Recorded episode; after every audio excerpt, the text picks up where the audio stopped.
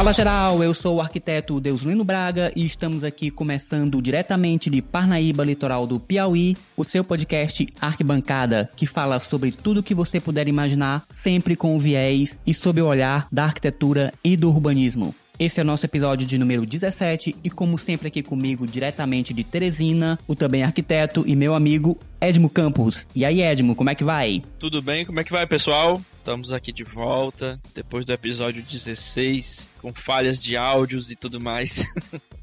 Já pedindo desculpa aqui aos ouvintes que sempre nos acompanham. Eu dei uma vacilada na hora de salvar o áudio para variar. E aí minha voz saiu bem baixinha, né? Que quem assistiu o episódio de bioarquitetura vai compreender o que é que eu tô dizendo. Coisas que acontecem, meu povo. Mas fica aqui nossas desculpas pela falha técnica. Esperamos melhorar neste episódio e nos demais, né? É isso. Quem nunca ouviu um podcast com alguma falha de áudio, que atire a primeira pedra. Que atire seu fone de ouvido na gente. Olha, velho, já é complicado se ouvir, né? Verdade, cara. E aí você se ouvir baixo do jeito que ficou. Mas tudo bem, no final das contas deu para entender muito bem o recado. E agradecer a participação da Marília, que foi excelente. Os feedbacks também estão sendo muito bons em relação ao episódio. E se você curte bioarquitetura, quer saber um pouco mais sobre arquitetura sustentável, vai lá no episódio 16. Vale a pena, vale muito a pena. Vale muito a pena mesmo. É daqueles episódios que a gente se orgulha de fazer como se fosse uma aula realmente. A gente aprendeu muito e espero que vocês também tenham aprendido bastante. É, quem sabe vem uma versão remasterizada, né? Quem sabe, né? Vamos ver. Hum, quem sabe? Vamos aguardar. Aguardar a gente se organizar por aqui também. Isso. Ainda estamos cambaleando. Mês de julho, né, cara? Dá um desconto aí. É isso aí. E se você ouviu o episódio 16 e gostou, não se esqueça de ouvir também o episódio de número 15, que nós estamos falando também sobre sustentabilidade e mudança de paradigma ambiental. Tudo isso em comemoração ao mês do meio ambiente. Confere lá. Vou já aproveitar para fazer o call to action agora, nesse momento. Compartilhe com seus amigos, segue no Spotify, no Apple Podcasts. Vai lá, termina. Opa, vamos lá. Estamos também na Amazon Music e com o programa em áudio na íntegra no YouTube. Para você que tem problemas auditivos, o programa tá todo legendado para facilitar para você e para quem mais precisar de legendas para poder escutar um podcast. Isso mesmo, cara, bem lembrado.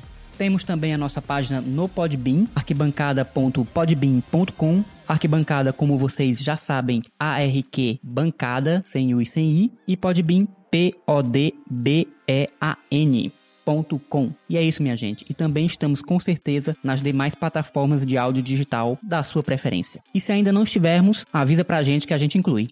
E aí, seu Edmo, o que é que você tem visto, o que é que você tem ouvido, quais são as novidades que você conta? Cara, eu tirei aqui uma semana de folga aqui, quer dizer, tô trabalhando em casa, né?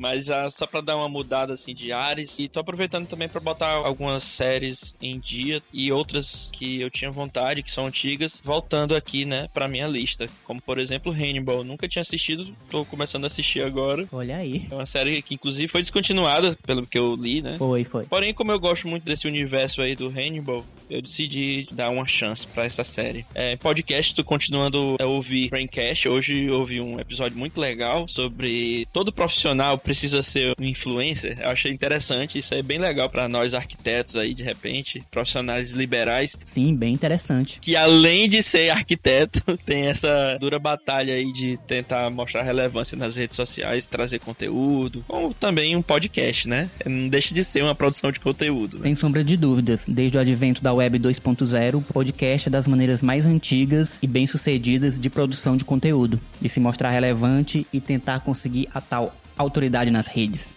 Aliás, é só produção de conteúdo e conteúdo da melhor qualidade. Já fazendo aqui já o jabá. Da melhor qualidade. Tudo isso para vocês, meus queridos. E é isso. E eu aqui tenho estado extasiado com as imagens do telescópio James Webb. É cada imagem incrível. Cara, para um entusiasta da astronomia como eu, cara, bicho, é simplesmente emocionante. É lindo mesmo, cara. Parece computação gráfica, né? em alguns momentos, de tão perfeito. Fantástico, cara, simplesmente fantástico. Tem umas imagens lá de complexos de galáxias e estrelas que parecem pinturas antigas, de tão lotadas que são de luz, de pontos e de raios. Cara. Chora, Robo, chora. Mas também tinha que vir alguém antes, né? Trilhar o caminho é claro. pra chegar no James Webb da vida. Deu uma melhorada na renderização. na qualidade a renderização agora tá em altíssima qualidade. É muito bonito, cara. Muito, muito lindo. Muito massa. Vão lá no Instagram, NASA Web, WEBB, que você encontra lá todas as atualizações e as últimas imagens de Júpiter que eu vi. Caramba, cara, sensacional. Vale muito a pena você continuar conferindo aí as imagens que estão chegando a todo momento. A NASA, ela tem mostrado muita coisa, né, cara, ultimamente. Sim, sim, tem estado bastante ativa na divulgação do seu conteúdo. E é isso. Então vamos lá para o episódio de hoje. Eita! Qual é a temática de hoje? Moça, eu quase esqueci.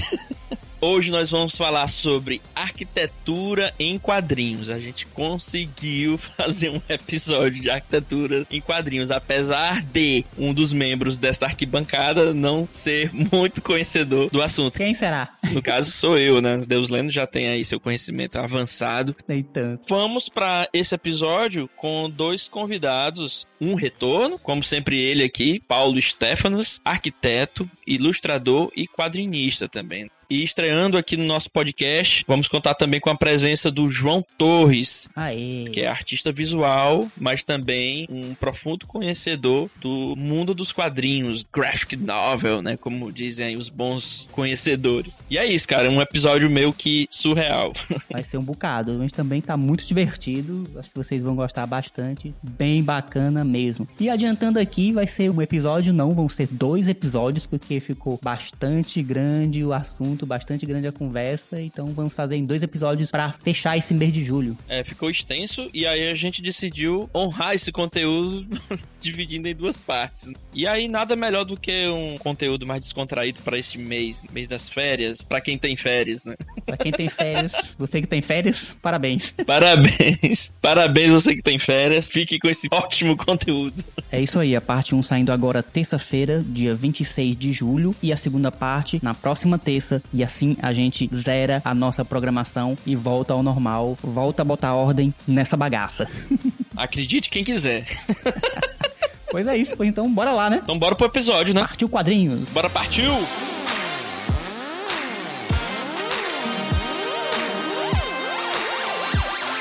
Mas antes de começarmos, Edmo Campos, quem é parceiro do Arquibancada? Básico Escritório Compartilhado. Você, arquiteto, designer ou profissional liberal, precisa de um espaço para realizar seu trabalho com conforto e toda a estrutura? Venha conhecer nosso coworking. Vá lá e desfrute das facilidades do mundo do coworking. Básico, um espaço de criatividade e experiências. Sua próxima estação está aqui. E para maiores informações sobre Básico Escritório Compartilhado, os links e contatos estarão na descrição do episódio.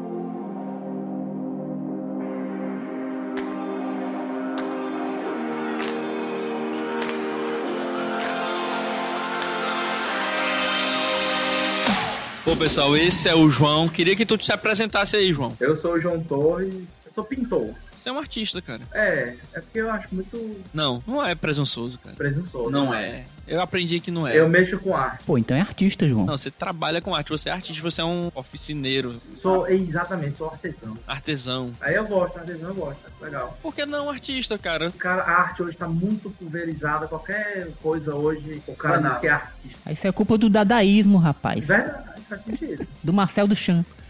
Mas é do exatamente, exatamente. Qualquer coisa hoje é arte. E o- artesão, você fala assim, eu sou artesão, o cara imagina logo, tá caralho, o cara deve fazer, deve ser foda, viu? Porque o cara imagina logo um monte de ferramenta e coisa. Bom, é artesão, gostei. Eu sou artesão. Beleza, tudo bem. Gostei. Mas o que eu ia dizer agora é que eu sou capricorniano, só isso. Pronto, você só quer. Ótimo, também tá bom. Eu sou artesão e capricorniano. Pronto. Qual é o ascendente? É a única coisa que interessa pra você saber de uma pessoa é o que, que ela faz, qual o signo dela. Tem que dizer o ascendente também. Sério, cara? então quer dizer que tu é igual a mim, então. Tu é capricorniano. É capricorniano? Sou. É o melhor signo que existe no zodíaco. Capaz, viu? Vixe, Maria. Deus lendo não concorda, não. Nossa, eu não concordo, bicho aí tá. Essa história de horóscopo aí é heresia. Ih, pesou, hein? Torta de climão! Uau! Bom, vocês acabaram de ouvir aí a intromissão do nosso outro convidado de hoje, o recordista aqui do Arquibancada em participações, Paulo Stefanas. Aproveita aí, Paulo, te intromete. Bom, sou o Paulo Stefanas, já é o quê? Quarta vez, né, que eu tô aqui, muito bom participar, poder falar, eu gosto muito de falar mesmo, então... Mentira, ninguém notou, cara. E gosta, né? essa é a vantagem, se gostar de falar, você pode falar sobre qualquer coisa. Pronto, muito bem. Nosso contador de histórias, Paulo Stefanas. E voltando aqui pro assunto que realmente importa, o melhor signo é o de Libra. Então vai lá, João, continua aí, fala um pouquinho mais da tua trajetória. É assim, eu sou formado em História pela Universidade da Paraíba, me formei em 2002. Aí eu voltei para Teresina, aí me formei em Administração em 2011. Trabalhei numa loja, trabalhei em chão de fábrica e em 2013... Trabalhou aonde? Chão de fábrica, pô, é onde Chão acontece a fábrica, manufatura. de fábrica. É, a gente fala chão de fábrica quando você organiza a produção, é por isso que a gente chama de chão de fábrica, entendeu? É dentro da fábrica. Uhum. Aí eu conheci o Davi, o Davi Prado. Sabe quem é o Davi Prado? Davizinho? Não, não vai me perguntar o nome de gente que eu não conheço ninguém pelo nome, praticamente. Teve uma feira de padrinho, foi a última que teve aqui. Foi em 2013 também, se eu não me engano. O Sidney Guzman é o editor do Maurício de Souza. Sim, sim. Ele teve aqui. O Davi, ele tem um trabalho que lembra muito os desenhos da Disney, sabe? É fantástico. E aí ele tava Sim, com a pastinha dele, e aí eu falei, Sidney, deixa eu mostrar um negócio. Ele tava de pé. Ele começou a olhar o desenho assim, eu falei, isso é seu? Tá fazendo daquele menino ali. O cara sentou, velho. Ele sentou e começou a folhear, folhear. Aí ele virou pro Davi e falou assim, você tem algum trabalho aí de quadrinho? O Davi, não, não tenho não. Aí ele, faça me mande. E aí, o Davi nunca mandou. Sério, rapaz? Caramba. Ele tá voltando a desenhar agora. Mas enfim, o que, que eu quero dizer com isso? O Davi foi que que me mostrou Moebius. Eu fui conhecer o quadrinho europeu por conta dele, entendeu? Mike Mignola, que faz o Hellboy, tem um traço também muito peculiar. E aí eu comecei a devorar, bicho, isso aí. Eu não acompanhava mais Batman, X-Men, eu só era só dentro do quadrinho europeu direto. Tua ligação com quadrinhos foi a partir desse momento? Não, foi bem antes. Eu- minha ligação é de criança, né? Praticamente quase todo mundo. É, acho que É. todo, mundo. Agora, o primeiro quadrinho que eu lembro de ter visto, ter tocado, foi um do Pato Donald, cara. Olha aí, Disney, né? Foi Disney, exatamente. É. Eu acho que de todo mundo. Esse daí, junto com A própria Mônica, a pô. turma da Mônica, Justamente. da Disney, Mickey, Pato Donald, foi o começo de todo brasileiro. Eu acho que sim. E eu lembro, cara, demais. Eu acho que eu lembro desse quadrinho mais pelo chiclete que veio nele. é foda, velho. Sim, aí então o Davi te influenciou a ler quadrinho europeu. Aí, cara, o Davi começou a me atiçar. Eu falei, porra, eu tenho muita história. Eu, porque eu tava escrevendo um livro, livro, livro. E aí o Davi começou a falar essa questão da história ilustrada, digamos assim. E eu já eu gosto muito de filme. E aí eu fiquei pensando, porra, eu posso transformar esse texto aqui em imagem também. Por que não? Vou tentar. E, cara, assim, era tão amador que eu, os primeiros quadrinhos que eu fiz, eu mostrei Tu se inspirou nesse momento pra fazer teu trabalho. Foi, foi. Aí você puxa pelas memórias, né? A primeira história que eu fiz foi a do Cometa. Cara, assim, essa história do Cometa, eu vou fazer linhas gerais primeiro, porque cada ponto desse aí tem uma história pra contar. Mas é o seguinte, agora eu quero saber do João a história tua com os quadrinhos. O que é que te levou a esse universo dos quadrinhos? né? Você tá me falando que esse momento foi um momento que você se inspirou pra adentrar nessa linguagem. Sim, sim. Aí foi quando eu comecei a estudar mesmo. Exato. Antes você tinha só conhecimento de leitor. É, exatamente. Você já desenhava, já, Já. pintava, não, né? Não, em tela não. Comecei a pintar depois. Então, primeiro, sua história como artista veio. Foi no quadrinho. Como artista, não. Como Artesão. Artesão. Eu era aquarelista. Eu Ah. sempre trabalhava com aquarela, eu fazia ilustração com aquarela. Cara, eu desenhava muito de bique. O desenho mais antigo que eu tenho, o desenho splash, né? De, um papel inteiro. É de 93, cara. Eu desenhei o Ed do Iron Maiden vestido com a camisa do Chicago Bulls e enterrando a própria cabeça, assim, no, no... Ô, louco. E louco, Mas, ele tem essa pegada mesmo. E tu falou que tu fazia aquarela e caneta. Eu usava muito bique. Usava muito, muito. E era sujão, sabe? Era bem sujão. Já explica então por que que tu foi para o quadro europeu. É. Aquarela e caneta tá explicado. Não, tem- Exatamente. Não tinha como. Tu não iria para o mangá, muito menos para o americano. Não, não. E o mangá eu não gostava, pela estética do desenho, entendeu? O olhão. Agora, depois que eu conheci, tipo, o Lobo Solitário, o primeiro contato com o mangá foi o Blade, a Lâmina do Imortal, Eu tô com ele bem aqui na mochila. que é muito massa. O volume 1, que as primeiras páginas são no lápis, cara, eu achei foda demais aquilo ali. Eu falei, caralho, eu podia fazer isso aqui. Entendeu? E aí, nessa jornada de Joriel que eu comecei a fazer, lá tu vai perceber do início influência do Moebius, vai seguindo a minha, minha cartela de influência, entendeu? uhum. Bom, só pra deixar claro aqui, antes que a conversa se aprofunde aqui, esse podcast está relacionado também ao universo da arquitetura dentro dos quadrinhos. Vou dar um aqui de orelha e vou ficar mesmo só assistindo a aula de vocês, mas cada um tem uma experiência em relação aos quadrinhos. pedir que você se apresentasse e falasse essa introdução aqui do programa, porque era importante saber Uhum. onde está teu estágio hoje, por exemplo, em relação ao teu trabalho como artista plástico. E aí era exatamente esse ponto que eu iria fazer uma pergunta posterior aqui pra ti. Eu quero que tu só segura aí as tuas influências. E aí eu queria que o Paulo contasse a experiência dele com quadrinhos, desde quando ele se encantou por essa linguagem. E depois eu queria que o Deus Lendo também falasse da experiência dele. Então a gente vai fazer essa rodada de apresentações. E de como foi o nosso primeiro contato com esse tipo de arte. Bora, Paulo, fala agora é contigo. Bom começo aqui para eu introduzir a minha jornada nos quadrinhos é falar que eu sempre gostei de contar histórias. Então, nem sempre eu fui um leitor assíduo de quadrinhos, mas desde quando era criança, assim, eu já fazia, não sei se quem tá ouvindo aqui já fez isso, que é pegar, contar uma historinha quando é criança, pega e junta um monte de folhazinha, aí grampia, escreve uma historinha, pelo menos na sala de aula da escola, uma vez a gente faz uma tarefa de casa que é desse jeito, só que eu peguei assim o gosto quando era criança. E aí, como as minhas histórias começaram a crescer e eu tinha poucas folhas, eu, opa, eu vou ter que agora colocar mais imagens por página. E eu comecei a fazer quadrinhos sem saber que eu tava fazendo quadrinho. Passou um tempo, né? Eu fui virando adolescente, te deixou de fazer essas coisas, mas aquela vontade, aquela coisa de gostar, de... Não deveria deixar de fazer, né? é, mas o adolescente ninguém segura. Só abrir um adendo aqui, tu falou um negócio de criança que grampia as coisas e fazia um quadrinho sozinho. Eu lembro que meu primeiro quadrinho mesmo não foi agora não, foi eu tinha uns 10 anos. Olha aí.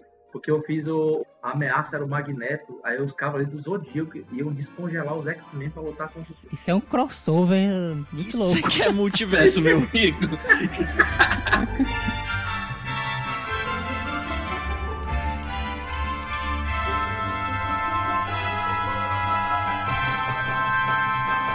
Pô, tá vendo, cara? Quando a gente começa a resgatar, aí você vai lá na memória, vai muito atrás, cara. Então continua aí, Paulo. Pois é, cara. Mas sabe o que, que me fez voltar a, a- a fazer quadrinhos assim? Na verdade, eu comecei a fazer mais tirinhas na adolescência, porque, enfim, todo adolescente é meio revoltado. E assim, era engraçado, porque eu tinha muita raiva de alguns professores, alguns alunos e tudo mais. E era engraçado que, através de tirinhas que eu fazia, eu dava assim pros colegas, é, eventualmente os professores acabavam lendo também. Eu começava a fazer as, as sátiras, e como é quadrinho, é arte, você pode falar mal à vontade, porque afinal você tá fazendo só uma tirinha.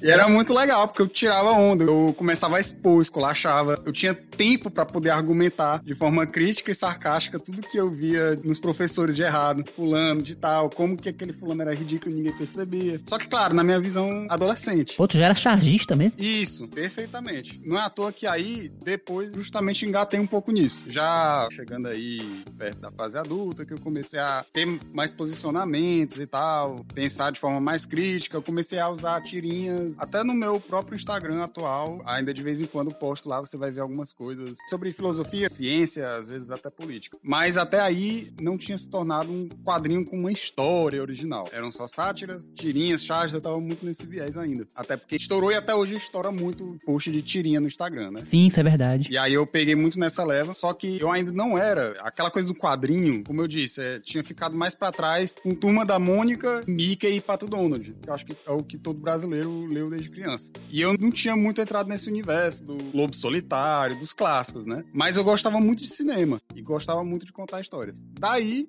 eu pensei, se eu não posso fazer cinema, porque eu não tenho dinheiro, nem tenho como ser diretor, a forma mais barata de você contar suas histórias, sem ser livro, que eu acho que livro dá preguiça de ler, pra maioria das pessoas, eu vou fazer quadrinho, desenhar. Descrever o cenário É o que todo. eu gosto. E daí, cara, aí eu entrei, fui estudando a narrativa dos quadrinhos, e é uma pena que eu só fui me apaixonar pela linguagem dos quadrinhos, tendo que estudar como fazer quadrinhos. Porque quadrinhos é uma coisa que é tão legal que as pessoas poderiam ter acesso sem necessariamente querer fazer quadrinho. E aprender só porque vai escrever o seu próprio quadrinho. Acho que tem alguma coisa a ver com o fato de hoje a gente estar hiperestimulado e tal, é, tudo a gente é só muito vídeo e audiovisual, e aí isso meio que não ajuda a gente a querer pegar um quadrinho. Afinal, você não tem movimento nem áudio. É, cara, eu concordo com isso, viu? E tu, Deus Lendo? Eu comecei também do mesmo jeito. Era coisa da Disney, era Tio Patinhas, era Turma da Mônica, Liga da Justiça, maldita com Guy Gardner, aquela maluquice toda naquela época. Eu lembro. Legal, né? Era muito doido. Mas uma coisa que me marcou muito foi quando apareceu lá em casa uma coleção da revista Placar, antigona, De quem? de futebol. Do futebol? Isso mesmo. E misturada nelas tinha umas revistas do Conan. Quando eu vi aquilo, Hum, vinha junto? é? Sim, era uma coleção de revistas que apareceu lá em casa, não sei de Sabe quem. No meio dessas placar, tinha umas do Conan também. E aquilo ali foi um outro universo que se abriu, assim, em termos de quadrinhos, sabe? Porque era tudo É. muito diferente, preto e branco, e tinha aquele conteúdo mais adulto. Bem adulto. Pois né? é. Daí, daí a gente tem o resultado, né? Vários adultos hoje em dia. Louco. E aquilo me chamou muita atenção, cara. E depois, por causa disso, eu comecei a apreciar mais arte em preto e branco. Também comecei a desenhar mais, inclusive, também. Porque eu era mais leitor mesmo de quadrinhos do que realmente me interessar por desenhar. Mas foi a partir desse ponto que eu comecei a desenhar mais. Consumia, né? Era o consumidor. É, não necessariamente o cara que gosta de quadrinhos precisa. É, não precisa desenhar por causa disso, né? Mas é uma fonte de inspiração, né? Sim, sim. Eu lembro que no primeiro episódio tu falou que momento da tua vida tu gostava muito de desenhar lanterna verde, né? Sim, foi mais pra frente também. Eu também usava muita caneta Bic. Uhum. Eu pegava os meus livros, a contracapa, que vinha em branco, e eu sempre desenhava nelas. Uhum. Teve uma época aí que o Lanterna Verde virou o meu herói favorito, né? Eu desenhava ele em tudo quanto era canto. Eu também gostei uma época, até o filme. Nem me lembro desse filme. Bom, então diz aí, só falta tu agora falar da tua experiência com quadrinhos. Cara, minha experiência também foi semelhante. Eu acho que eu sou o mais noob aí de todos aí em relação a quadrinhos. Mas é isso, cara. Eu entrei nesse universo, assim, bem pela turma da Mônica. Maurício de Souza também foi uma das grandes referências da maioria das pessoas aí da nossa idade. aí. E são boas referências, viu? Sim. Sim, são ótimos. E assim, quanto à questão de HQs mais parrudas, digamos, né? Graphic novel, sei lá. Eu tive um impacto grande numa feira do livro que eu tive a oportunidade de ir em São Paulo, lá com seus 15 anos, alguma coisa assim do tipo. Na verdade, eu nunca tinha ido numa feira daquele tamanho, daquela magnitude. E aí onde eu vi diversos quadrinhos, assim, é realmente histórias pra adulto, Sandman, né? Sandman é lindo, cara. É complexo. Sim, exatamente, cara, mas um nível de trabalho é, altíssimo, né? E aí foi quando eu realmente percebi, esse universo ficava meio que escondido de mim, eu não, não me interessava tanto, né? É, é um quadrinho, um trabalho bem mais É trabalho trabalhoso. é trabalhoso, porque as artes são muito mais demoradas até pra você fazer, porque às vezes você usa materiais. Não sei se vocês lembram umas revistas do Demolidor, cara. Eu tive uma, inclusive, presente de um amigo meu. Quase como um. se fosse um grafite, o cara usava aerógrafo pra fazer algumas paradas lá. E, cara, são coisas. É, é muito diferente. Tipo, Turma da Mônica, Disney, ou então um Batman, entendeu? Eram coisas muito mais elaboradas, muito mais trabalhadas. O texto era muito mais denso. Você pega aquela gráfica nova do Mouse, aquilo ali é denso pra cacete, pô. Nossa, demais. Então, aí eu, nesse universo aí, eu tive a oportunidade de ver e vi que tinha principalmente uma indústria, né, por trás, bem grande, bem forte. E assim, era, era em São Paulo. Então eu vi essa força realmente grande e comecei a prestar mais atenção em alguns autores, em algumas histórias. Mas eu cheguei até, até uma experiência da- na, na adolescência, eu acho que eu tinha uns 12 anos. Fiz uns rabiscos ali, parecia uma história em quadrinhos, mas bem original, né? Aquele adolescente que recebia um poder alienígena, sofria bullying. Bem Homem-Aranha, né? É, pode crer. teve um período que eu fiz e o personagem principal era inspirado na minha vida, né? Mas teve esse momento aí de inspiração, digamos assim, em quadrinhos. Mas sempre admirei muito o trabalho. E é tanto que a gente tá aqui conversando sobre isso. A gente vai falar dessa ligação também com a arquitetura, né? E é essa ambientação que se faz nos quadrinhos. O Paulo falou sobre cinema, sobre ele gostar de cinema. Acredito até que as folhas que você usou ali pra fazer aquela movimentação. É animal storyboard. Storyboard. Isso. Tem muito a ver com essa questão da movimentação em relação ao cinema, né? E o cinema também, hoje em dia, boom de hoje do cinema, vem dessas histórias em quadrinhos, que são essas histórias atuais que a gente vê hoje em dia nos blockbusters por aí afora, da Marvel, DC. Então, é bem forte. né? São imagens estáticas em movimento, né? Quadrinhos, só que passados de forma diferente. É, A gente exatamente. não precisa passar o quadrinho. Exatamente. Ele passa por si só. Inclusive, essa é a discussão que o Scott McCloud, que, pra quem não sabe, é um livro de um quadrinista, é um quadrinho ensinando como fazer quadrinhos, ele começa fazendo essa pergunta, o que que é o quadrinho? Se esses são imagens, uma arte sequencial, né, de várias imagens que vem uma após a outra e você vai olhando e você tem a sensação de passagem do tempo. E aí, no quadrinho, alguém pergunta, ah, mas peraí, mas então cinema poderia ser quadrinhos? Porque são várias imagens também passando, imagens estáticas, e você tá passando ali e aí ela dá a sensação de passagem do tempo também. Aí ele é, mas a gente não pode dizer que é a mesma coisa. Então vamos lá, ele vai refinando a definição de quadrinho. No caso do cinema é na mesma tela, no quadrinho você vai ter que dividir em uma página. Calma aí, isso é migué, cara. É quadrinho. É, é um padrão. É o enquadrão. Não, mas é uma discussão filosófica legal. assim. Mas na verdade, existe a passagem do tempo no quadrinho. Eu tava falando contigo, Ed, sobre a sarjeta. A sarjeta Explica o que é sarjeta. A sarjeta, imagina que tem dois quadrinhos um do lado do outro horizontalmente. Aquela traço branco que divide um quadrinho do outro, é aquele chamado de sarjeta. O espaço entre dois quadros. Pronto. Espaço em branco. Não é o esgoto que a gente fala. ainda. Não, é o esgoto. Arquiteto, sarjeta. Não, é o espaço em branco entre dois quadros.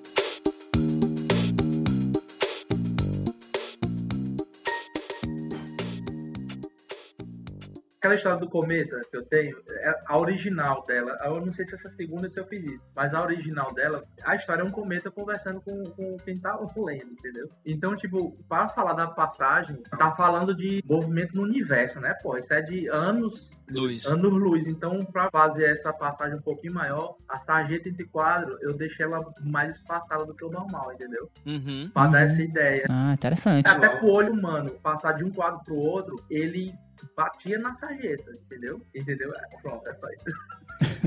Muito bom. Vamos entrar agora na questão da arquitetura. Vamos bora fazer esse episódio funcionar, meu povo. Paulo, diz aí como é que foi a influência dos quadrinhos na arquitetura que tu faz hoje? Ou se o próprio quadrinho é a tua linguagem. É saber a minha influência na vida. Cara, acho que clareza. Porque assim, quando você vai fazer quadrinho, o comum, né? O que as pessoas possam ler. Você tem que pensar em uma coisa, que é a sua história ela precisa ser simples, interessante e você tem que escrever de forma que seja muito fácil de entender. Não é que a sua história ela precisa ser rasa. Ela pode ser complexa, mas você tem que, na hora de fazer todo o layout, a escolha de quem tá aparecendo em cada quadrinho, que elemento vai aparecer, o enquadramento, que texto você vai colocar, tudo isso vai influenciar na clareza de quem tá lendo. Então, assim, né, eu fazendo várias vezes quadrinho e testando, isso ajudou na minha vida mesmo, sabe? De se comunicar com as pessoas, de várias coisas do dia a dia, onde eu escolho, não, talvez eu não fale isso aqui, eu omita para que a informação relevante seja clara para quem tá ouvindo. Isso assim, por quê? Porque no quadrinho, uma dificuldade para quem faz quadrinho muito grande é você colocar a sua história naquela quantidade de páginas limitada que você tem. De novo, aquela história da arte do desapego. Ou, Digamos, quadrinho de 10 páginas só. Você tem 10 páginas. Claro que se você for independente, estiver fazendo em casa, aí você vai acrescentando quanto que você quiser, mas de modo geral, até para quem trabalha no ramo industrial mesmo, lá você tem uma quantidade limite de páginas. Você tem que obedecer, tem que caber ali e tal. E até quem é iniciante está fazendo de forma independente, é recomendável você faça desse jeito, porque senão pode ter certeza que você vai querer adicionar infinitas páginas.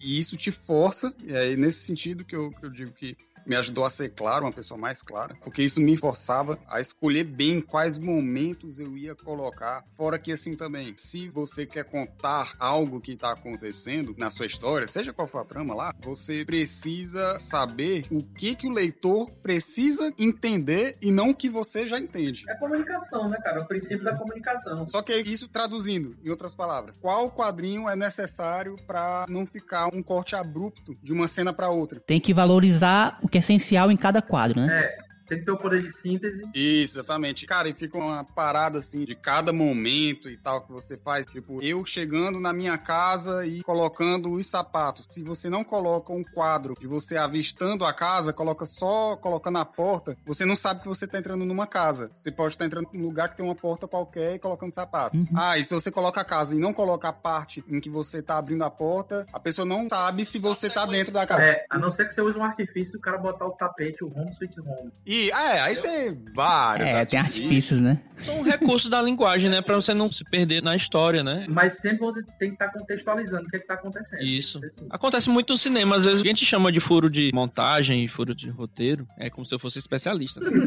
Mas enfim, do nada, você, meu Deus, quando foi que ele botou essa roupa? De repente tinha, mas foi cortado, né? Sim, aí é mais erro de continuidade. Exato, esses cortes em alguns momentos podem fazer parte da narrativa, mas às vezes pode ser uma falha que possa confundir a conversa e o entendimento da história. Então essa foi a influência no teu dia a dia como arquiteto, artista ilustrador. em todos os trabalhos, cara. Sabe? Tipo, em arquitetura isso também ajuda. Principalmente quando é um jovem mancebo que ainda está estudando pro TCC. Aí você quer colocar tudo que você tem de melhor, todos os conhecimentos, quer colocar um super shape na estrutura arquitetônica lá. E, cara, isso não vai ajudar, sabe? O que que você quer realmente... Você tá cumprindo de forma concisa e precisa o seu plano de necessidades. Tanto isso me ajuda nos outros ramos de trabalho. Sério, qualquer trabalho, assim, que isso me ajudou. Que louco, né? Quem diria que quadrinhos ia fazer uma coisa dessa? E também, eu posso dizer que estudar arquitetura me ajudou a fazer quadrinhos. O arquiteto tem uma grande vantagem, né? De você já ter uma experiência com ambientação, desenho de observação, esse tipo de coisa. Já produz um cenário em relação a uma história que vai ser desenvolvida naquele ambiente, né? É, a gente já tem uma visão perspectiva mais treinada, tanto de ambientes externos quanto ambientes internos. E também, como tu falou, de composição de ambientes e cenários. Com certeza. Sabe quais são as três profissões mais comuns e que geralmente mais dão certo para serem quadrinistas? É arquiteto, por conta dessa vantagem de fazer os ambientes, a representação, que ele tem bastante noção de ambientação. Historiador, geralmente os historiadores. Não, eu aqui. É,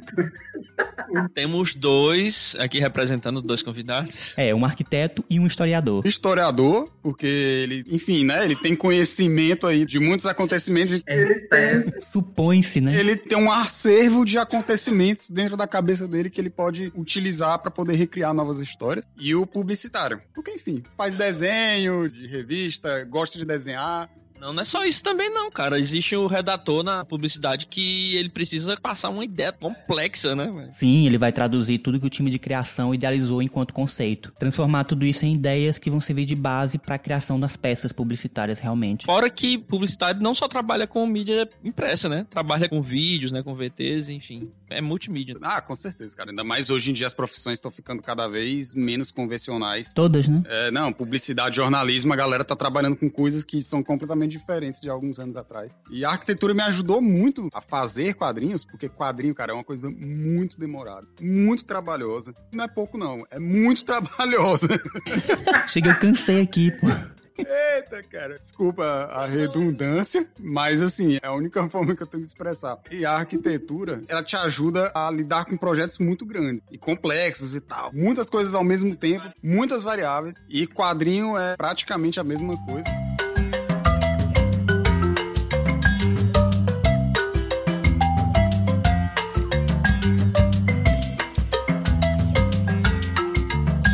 Bom, eu queria saber de vocês agora como foi que vocês passaram de leitores de quadrinhos a produtores de quadrinhos. Como é que isso aconteceu? Como foi essa transição? Como é que realmente surgiu essa vontade de fazer seus próprios quadrinhos? No meu caso, eu sempre gostei muito de filme, e isso aí vai gerando roteiros na cabeça, que aí você passa pro papel e você pensa assim, puta que pariu, isso aqui eu acho que poderia virar um filme. E aí diz, mas eu não sou cineasta, eu não tenho dinheiro. Começa a riscar no papel. Aí você faz uma imagem pequenininha. É a mesma coisa que eu falei aqui. Exatamente. Eu lembrei muito de mim quando tu falou. Eu comecei mais querendo fazer do que já sendo leitor. Eu acho que eu me tornei mais leitor agora, porque eu me interessei pelos quadrinhos. Antes eu só lia, como eu te falei, o que tinha à disposição, o que tinha na banca, o que tinha de webcomic, mangá, porque quem é que não gosta de mangá, né? Agora tem um plus nisso aí. Quando o cara aprende a fazer quadrinho, ele diz assim: Porra, não gostei do filme tal, eu vou refazer essa porra. Aí o cara refaz isso, a né, cara? cena sozinho. É impressionante, eu nunca imaginei que pudesse ser tão grande assim essa relação de influência do quadrinista, né? Que chama, né? É, quadrinista. Influência de imagens de cinema, entendeu? Refazer uma história ou fazer uma história. Mas o inverso existe. É porque hoje a gente vive numa época onde o cinema já existe. Mas antes, quando não existia cinema, tu pega um William Turner da vida, os quadros daquele cara, você se transportava pra dentro daquilo ali. E o cinema, eles pegam essas referências do passado. É sempre assim, a geração de hoje pega referência pra trás. E a gente pega a referência do cinema porque é o que tá mais na gente aqui, o que a gente tá mais convivendo. Eu acho que é isso. Agora sim, na minha opinião, tudo aqui que eu falei até agora é só minha opinião. Só pra deixar mais claro ainda, eu acho que a pessoa que não é acostumada a ler quadrinhos, se ela for pro quadrinho esperando ter alguma experiência igual a do cinema, ela vai se frustrar, porque não é a mesma coisa. Embora as duas coisas estejam muito ligadas, principalmente agora nessa era de Marvel e DC, mas ainda assim não é a mesma coisa porque no cinema você tem o auxílio do áudio, você tem o auxílio do movimento, toda a sequência lógica da, da clareza, você tem uma outra estratégia e tudo mais e tal. A noção de espaço e tempo é diferente porque ela é única, ela é objetiva. Ela passa do mesmo jeito para todas as pessoas sentadas ali naquela sessão de cinema. E o quadrinho você escolhe se você quer ficar numa página por quantos segundos, no mesmo quadro olhando ali. Então é subjetivo. Não tem ali uma legendinha. Olhe para este quadro por apenas dois segundos. É verdade, a escolha é sua. Entendeu? E aí, às vezes, a gente que tá escrevendo, que tá fazendo o quadrinho, a gente quer passar como se aquela cena fosse um pouco mais duradoura E aí, por exemplo, uma narrativa que a gente utiliza é colocar mais detalhes, deixar mais elementos, porque aí teu olho vai passear por mais tempo naquela tela. Ou então deixa o quadro maior e tudo mais quadro ele sai um pouco das margens do papel, ele sai um pouco. O splash, né? Isso, que é o, é o splash que a gente diz, que ele sai da página. Não tem sarjeta, ele passa essa sensação mais de ausência do tempo, mais parado, uma sensação de amplitude do tempo. Então, tem muitas questões de quadrinho que se torna uma experiência única. Se você não tem hábito de ler quadrinhos, é provável que você só vá virar muito fã de quadrinho ou gostar, apreciar com tudo que ele pode oferecer depois de você se permitir ler por mais tempo e aprendendo aos poucos. É um outro tipo de linguagem, né, cara? Tudo tem seu tempo. Um filme tem seu tempo, um curta-metragem tem seu tempo, um documentário, enfim, é, várias vertentes aí do audiovisual aí tem seu tempo e tem sua narrativa própria, né? E o quadrinho é totalmente diferente, principalmente nessa questão do consumo, digamos assim, um consumo consumo mais centrado. Talvez não tanto quanto o livro. O livro ele requer bem mais do leitor. O cinema ele te dá tudo de mão beijada, movimento, fala, você só para e olha. O quadrinho você já tem que se esforçar um pouquinho mais, tem que dar uma trabalhada da questão do tempo que tu falou. O livro, o cara ele vai descrever uma cena, você vai quebrar a cabeça, é, imaginando aquilo ali. É, por meio das palavras, o autor tem um universo vasto de estímulos que ele pode provocar em você para você poder realmente imaginar tudo aquilo que está acontecendo num livro. E a imaginação é algo sem limites. A subjetividade. A subjetividade. Então, no caso do livro, você consegue viajar muito em relação aos cenários, esse tipo de coisa, mas a linguagem visual, ela é muito forte no ser humano. Tem gente, por exemplo, que prefere o livro do que o filme, porque a arte também tem essa questão do complemento por conta de quem a observa. Exatamente. Eu acho que é um outro tipo de consumo, é. não é um consumo imediatista, né? Mas um livro que te pega realmente, ele te impregna mais, sabe? É, você consegue lembrar de mais coisas, mais detalhes. Quando você realmente gosta muito de um livro, ele fica assim muito marcado dentro de você. Tudo você você lembra, você revisita aquilo, tudo que você criou junto enquanto você lê, tudo fica muito impregnado em você. Difícil de você esquecer. É, é, porque você criou aquilo ali. Exatamente. Não é na sua casa você criou, você, ele entregou.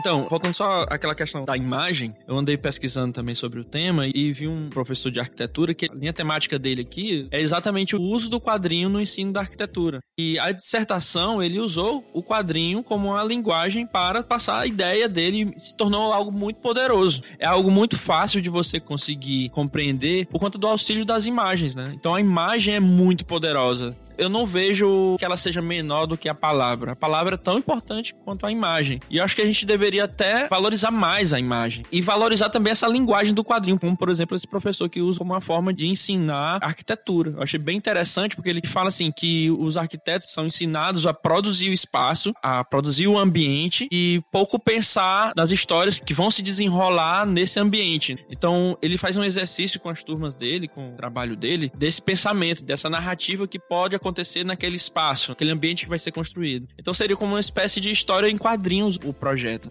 Teria alma, né? Vou até falar aqui o nome do arquiteto, que é a dissertação do Cadu Rocha. As histórias em quadrinhos como linguagem no ensino do projeto de arquitetura e urbanismo. Isso aí que tu falou da alma da arquitetura que é contada através do quadrinho, a gente vai fazer o projeto arquitetônico, realmente às vezes a gente enxerga a arquitetura como o momento presente sem a passagem do tempo, sem o que já aconteceu antes nem o que vai acontecer depois. A gente vê ele construído ali no dia da inauguração. E pra tu ter um exemplo assim, o mais simples possível disso daí que tu tá falando, a representação mais simples é o exemplo que é o livro do Chabotet, é um pedaço de madeira e aço, se eu não me engano, o nome. O quadrinho é mudo. O quadrinho mudo é, não tem balão de texto, não tem fala em nenhum momento. São só as imagens lá e você vai entendendo tudo através da leitura de imagens. Conta a história de um banco debaixo de uma árvore um banco de praça, normal ali, um gramado e tal. Só isso. Não é sobre uma pessoa, ser humano, não, é o banco. E você vê, você acompanha, o tempo todo o banco ele tá em foco, né? Só que às vezes de diferentes ângulos e enquadramentos. E a interação desse banco, que é um ser inanimado, com as pessoas que vão passando. Hum, bem interessante. Aí começa com um meninozinho pegando um. Como é aquele lá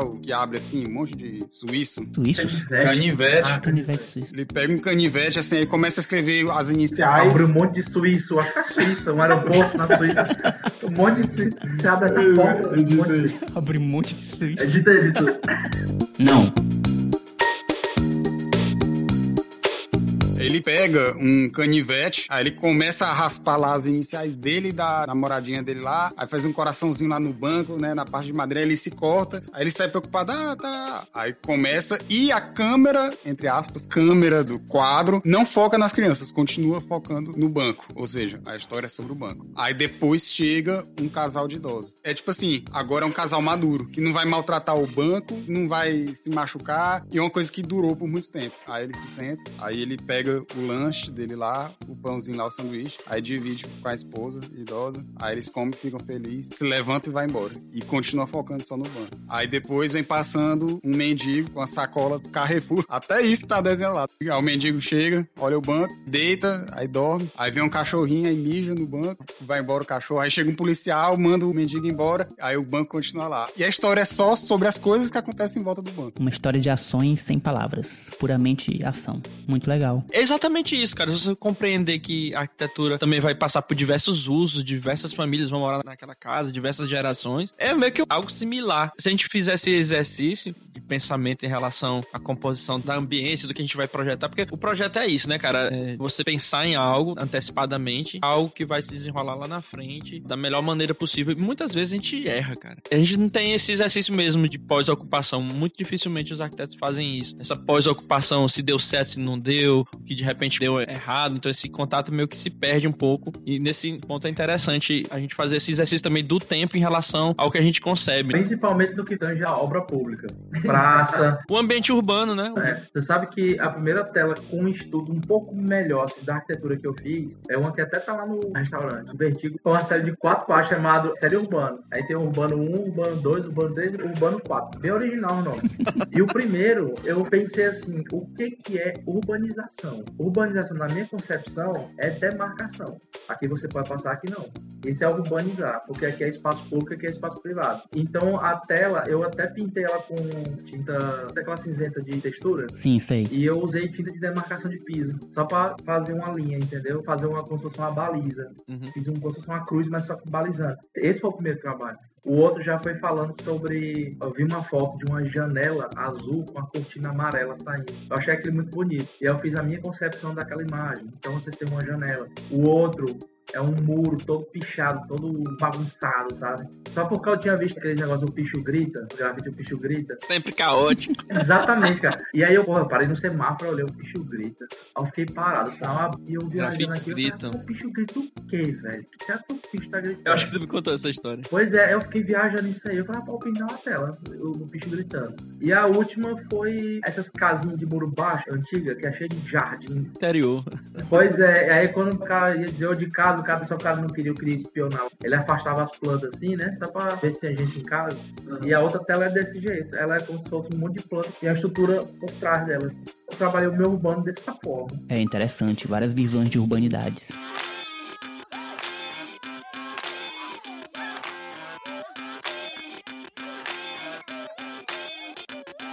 Bom, vocês aqui são especialistas, eu sou noob, mas assim, queria saber de vocês em relação à história dos quadrinhos, fazer aí um passeio histórico em relação aos quadrinhos, só pra gente que não sabe, não compreende muito bem as origens dos quadrinhos. Tudo começou nas cavernas. e foi mesmo. Pô, se você for ver, né? É, tudo começou por lá, né? Basicamente tudo, inclusive. O resto. foi- Aliás, só ligando esse assunto aí, a questão do tempo, tem um- uma linha de pensamento sobre as pinturas rupestres. Tem uma galera que trabalha a ideia de que a pintura rupestre foi algo que aconteceu. Mas tem uma outra galera que diz que é pintura ritual, que são desejos de que aconteça. Que exprime uma vontade. É um projeto. É tipo assim, ó, vamos desenhar a gente pegando o mamute que a gente consegue. Desejos, né? É, é uma expectativa. Vamos considerar aqui que os quadrinhos nasceram nas cavernas mesmo. Vamos começar daí, bora lá. É uma ação, A cara. resposta simples, depois a resposta complexa. Cara, é porque tem uma galera, não sei se eu chamo de cult, assim, assim, de quadrinho, assim, muita elite conhecedora que você não pode chamar de graphic novel, não, você não pode chamar de gibi, tem umas coisas assim, né? Pro básico, vamos dizer que o quadrinho começou lá no Yellow Kid, né? Quem sou eu pra dizer que aquele ali foi o primeiro? O Yellow Kid foi uma tirinha, digamos assim, aí o João pode me corrigir, que foi lançada nos jornais de 1900 e Titanic se afundou, em que representava uma criança que vestia uma roupinha amarela. E aí, enfim, É Yellow Kid, né? Tu entendeu o quê, pô? Hello Kitty, Hello Kitty? Hello Kitty. Momento alívio cômico. Ah, meu Deus. Jar Jar